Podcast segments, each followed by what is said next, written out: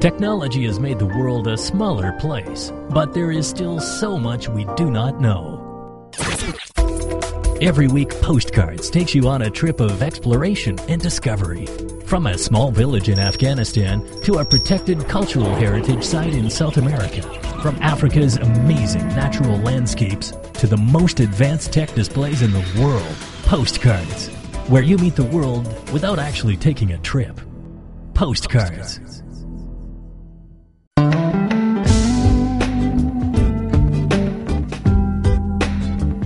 Hello and welcome to Postcards, a show which takes you across borders without actually leaving home.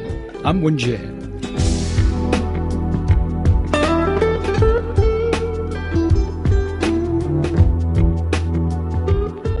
The International Olympics Committee has approved the addition of five sports to the Tokyo Games program in 2020. London climbers are excited that sports climbing has been made an Olympics event. Here's Zhao Jianfu with this postcard from the UK.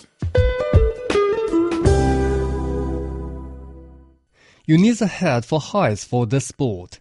Sports climbing is the newest Olympic event, having just been approved by Olympic leaders to be added to the program for the 2020 Tokyo Olympics. Shauna Coxsey is an expert sports climber who trains for 40 hours a week. She won first place at the 2015 Bouldering World Cup in Munich, Germany. Now she hopes to compete in the 2020 Olympics. The prospect is really exciting, and yeah, I can't imagine how it would feel to be part of the games and to join that such a small elite group of people who've got to experience such a prestigious event. Rob Adie of the British Mountaineering Council says climbing appeals to a wide range of people. Most climbers treat climbing as a sport. Some people treat it as a pastime. Some people treat it as a full on lifestyle, depending on how, how you get into it. But there are so many different aspects to climbing. Uh, climbing a Himalayan mountain or an alpine mountain is very different to pulling on plastic indoors. People can choose exactly how, what they want to do within climbing, and that's one of the best things about it, really.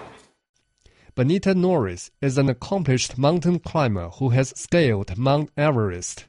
She says sports climbing requires a great deal of athleticism. People say Everest is hard and think it's impossible, but I've climbed Everest and I can tell you that the kind of climbing that these guys are doing is way harder. They're climbing super steep, overhanging um, walls, hanging on by their fingertips. Their bodies are contorting into these crazy positions. The tension that they need to be able to hold these moves is just incredible.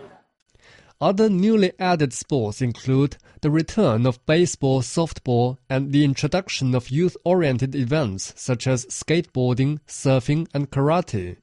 The five sports, which were proposed for inclusion by Tokyo organizers, were approved unanimously by IOC members. Under new IOC rules, local organizers can propose the inclusion of at least one additional sport for their games. The new sports will add 18 events and 474 athletes to the program. The Tokyo Games will now feature 33 sports and about 11,000 athletes, compared to the usual number of 28 sports and 10,500 athletes.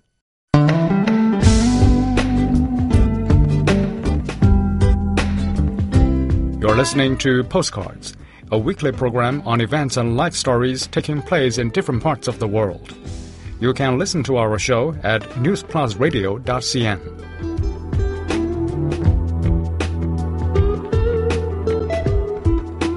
There's a giant airship on a roof in Prague. It looks like a World War I Zeppelin, but it's actually a literary and artistic show house in the Czech capital. Here's Wang Jing with this postcard from the Czech Republic. A stunning view for pedestrians walking nearby the DOX Center for Contemporary Art in the Czech capital. If they look up, they'll see a familiar but incongruous shape. A huge object that resembles a giant Zeppelin airship looks like it's just landed on top of the roof or is hovering right above it. But it won't be taking off anytime soon. The wooden metal construction is another project by the center which is known for its challenging exhibitions and installations. This time, the center's founder and director, Liu Vodka, has joined forces with architect Martin Vagenis, the holder of the 2014 Global Award for Sustainable Architecture, to bring to life his dream of a space that gives the gallery another dimension, a permanent space for literature. It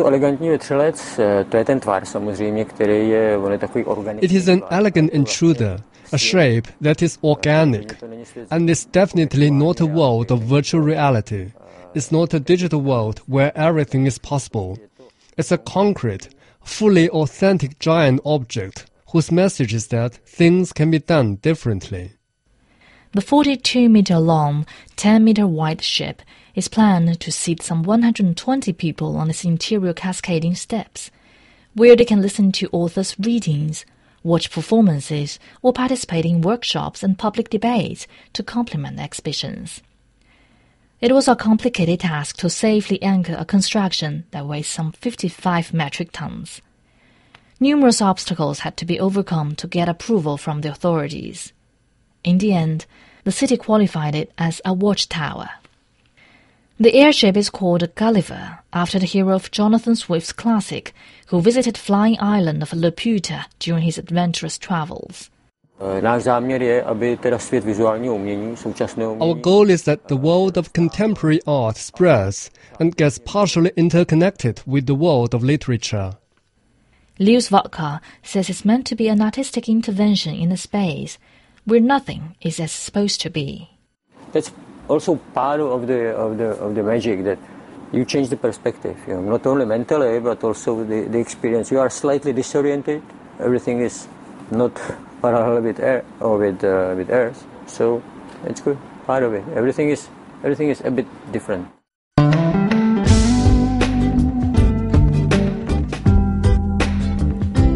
You're listening to Postcards, a weekly program on events and life stories taking place in different parts of the world. You can listen to our show at newsplusradio.cn. Men and women in Iran have grown considerably taller over the last 100 years. The average height of men, in particular, has shot up by more than 16 centimeters. And today's generation of sons are beginning to tower over their fathers.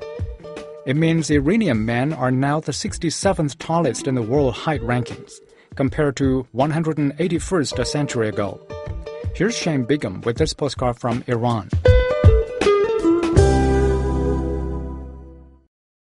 These friends stand head and shoulders above other pedestrians as they walk in this busy shopping street east of Tehran. They're on the hunt for outfits to fit their tall frames a task not easily accomplished by above average height people in a country not generally known for tall people. But a new study has changed that assumption. Iranians are shooting up. Iranian men have grown taller by more than 16 centimeters over the last century, according to recent research. A survey conducted by a group of scientists from the Imperial College London has studied the average height of 18 year old men and women in 200 countries between 1914 and 2014. Findings of the study, performed in collaboration with the World Health Organization, reveal that Dutch men and Latvian women are the tallest in the world. The results were gleaned from information gathered on 18 year olds in 1914 through to 18 year olds in 2014. It also shows that, as well as Iranian men, South Korean women have been growing fast over the last 100 years. Where Iranian men have been increasing in height by an average of 16.5 centimeters, the rate among South Korean women is even more dramatic at 20.2 centimeters. According to the study, the average height of an Iranian man born in 1896 was 157.1 centimeters. Those born in 1996 now average 173.6 centimeters. For women in Korea born in 1896, the average height was 148.5 centimeters. Those born in 1996 are now an average 159.7 centimeters tall, this is a jump from 159th in the world height rankings to 88th. Storekeeper Ayman Jorsari, who exclusively sells large and tall size men's clothing, says he's noticed a jump in the number of customers.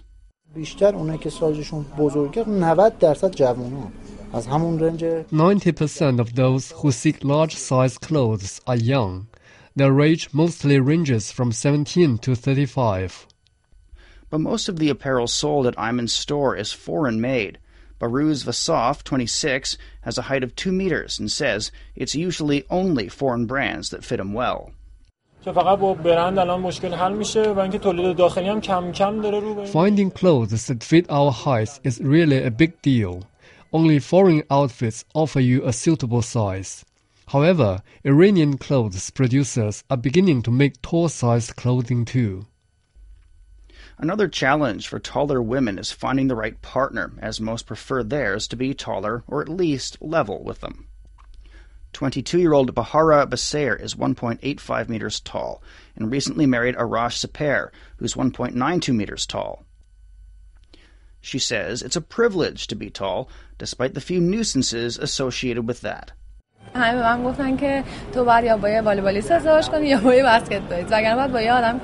Everyone used to tell me that I had to either marry a volleyball or a basketball player or marry someone shorter than myself. Women have a harder time finding their appropriate size when it comes to buying clothes. Most dresses have short sleeves. Despite all that, I like being tall. An Instagram page called Iranian Talls, created five years ago with nearly 13,000 followers, is now an active group that brings tall men and women together. Iranian Talls gives people the opportunity to get to know each other and share their personal adventures. It's also a medium for finding the right match, just like Basair, who went on her first date with her now husband, Saper, last year, another follower of the page. Mohammad Hussein Jamshidi is one of the youngest and tallest members of the group, with a height of 2.08 meters. He studies mechanical engineering at university. He hopes to continue his postgraduate studies in the United States and pursue his dream of becoming a professional American basketball player. ایالات متحده در زمینه بسکتبال سرمایه‌گذاری زیادی کرده. In the United States, they invest heavily in the sport of basketball. I decided to take up basketball so that if I manage to go to that country to continue education there, I can become a good basketball player too and follow it there more seriously. Born to a 1.75 meter tall mother and 1.8 meter tall father, Jamshidi is the tallest in his family. His mother, Zara Shariati, is a high school teacher and believes nutrition is the cornerstone in determining height. She's also noticed her students growing taller in recent years. In the last decade, the Iranian government's distributed free milk and vitamin supplements among students in most schools across the country. Shariati points that out as one of the possible reasons why Iranians have grown taller. واقعا تو مدارس من دارم میبینم حالا با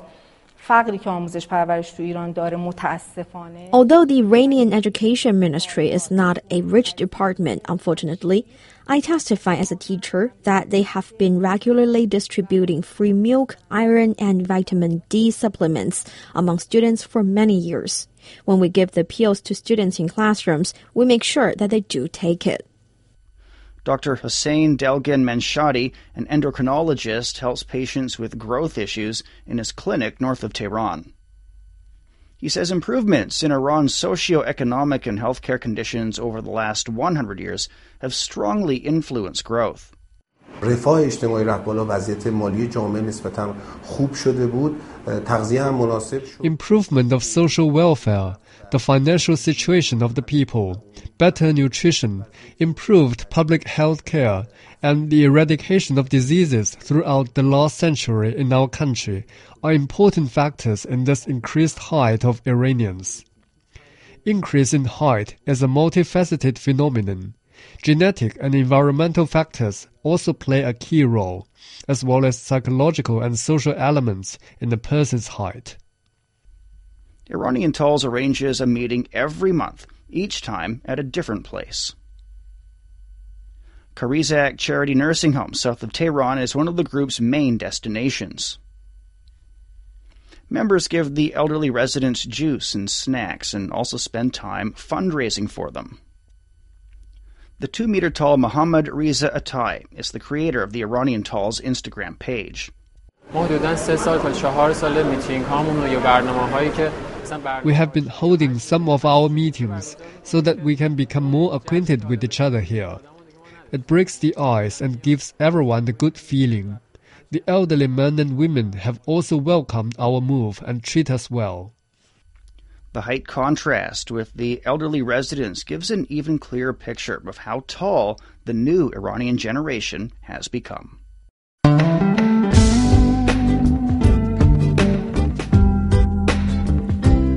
You're listening to Postcards, a weekly program on events and life stories taking place in different parts of the world.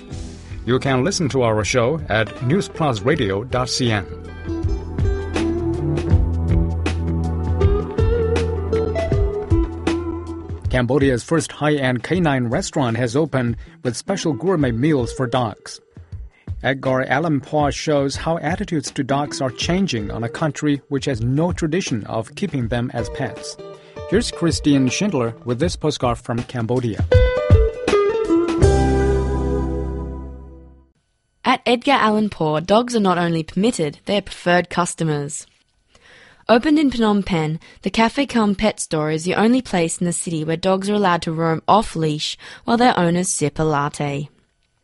Owning dogs as pets is a relatively new concept in Cambodia, where they are traditionally seen as purely utilitarian animals, explains Australian cafe owner Tisha Shelley. Animals in Cambodia are generally um, they're either food or they are guard dogs. They they serve a purpose for the owner, um, and that's all changing as far as the Western world's concerned, as well as now in Cambodia, there are so many more uh, people adopting animals and buying pets. So we're sort of in a, in a change, I guess. In Cambodia, some people still eat dog meat. While it doesn't appear on the menu in any upmarket restaurants, others, like this one, still serve it. Commonly referred to as special meat, dogs are served barbecued or in soups and curries and are a popular snack throughout Cambodia. But at Edgar Allan Pooch, rather than being on the menu, the gourmet menu is instead created for them. Serving good food to your dogs is important for their health, says manager Umsrei Look, who is preparing a turmeric based supplement for dogs.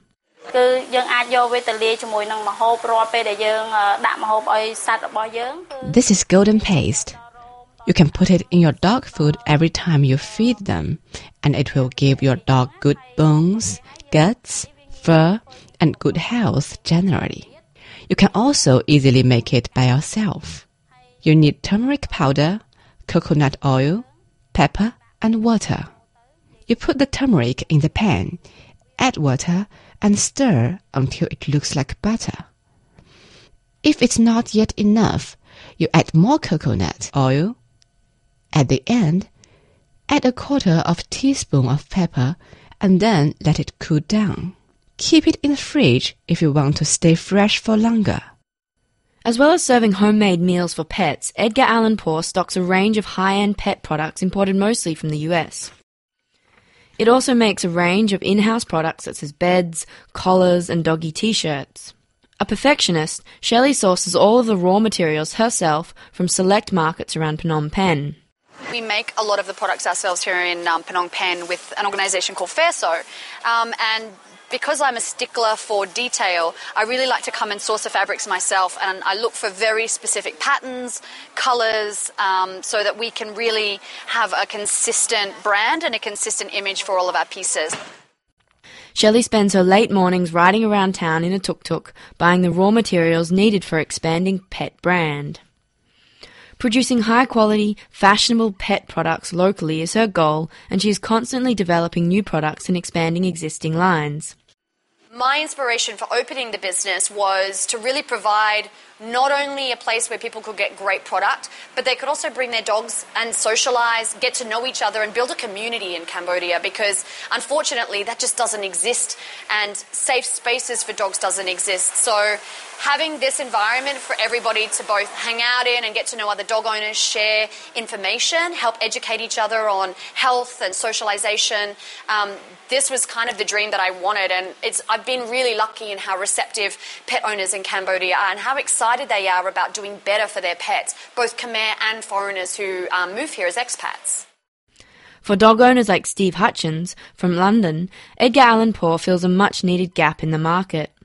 Okay, so we have two beagles. Um, it can be quite tough having dogs in Phnom Penh. Um, you know, it's quite hot in the day for walking them around. Um, and also, you know, there's quite a lot of stray dogs around. So when Edgar Allan Pooch opened, we were delighted. Uh, I mean, we come down here most weekends. Uh, it's a great place to hang out with other people who also have dogs. You know, the dogs can get socialized, have a run around. So far, Edgar Allan Pooch has been a great success, and Shelley already has plans to open at least two more branches in Phnom Penh and Siem Reap next year.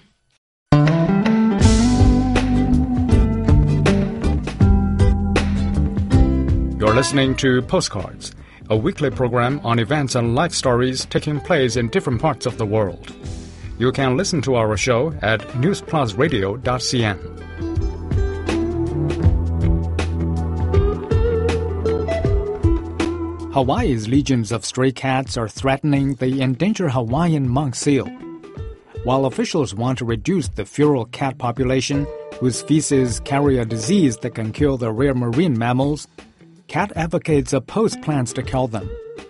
Before we come to the end of today's show, I would like to share with you an extra postcard from the United States.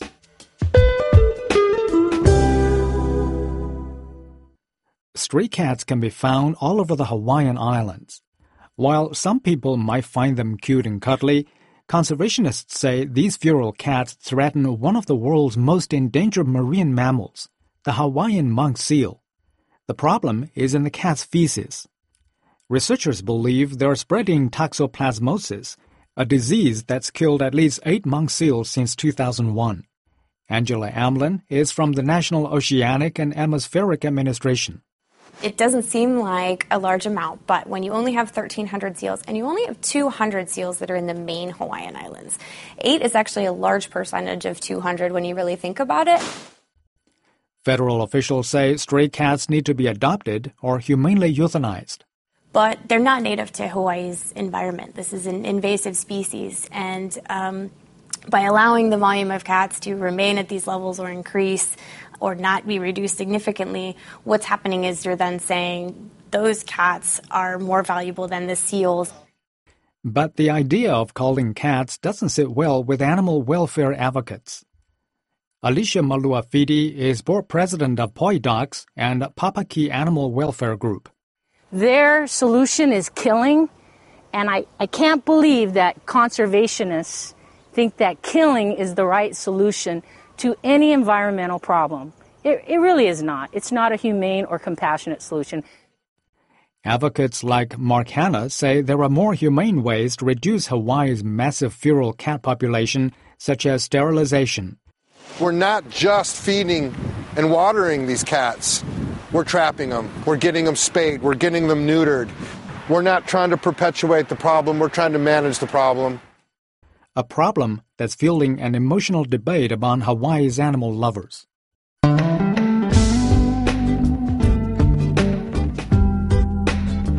With that, we wrap up today's postcards. Your comments, suggestions, or questions are always appreciated, and you can contact us via email at postcards at cri.com.cn. For program producer Zhao Jianfu, I'm Wen Jie. See you next week.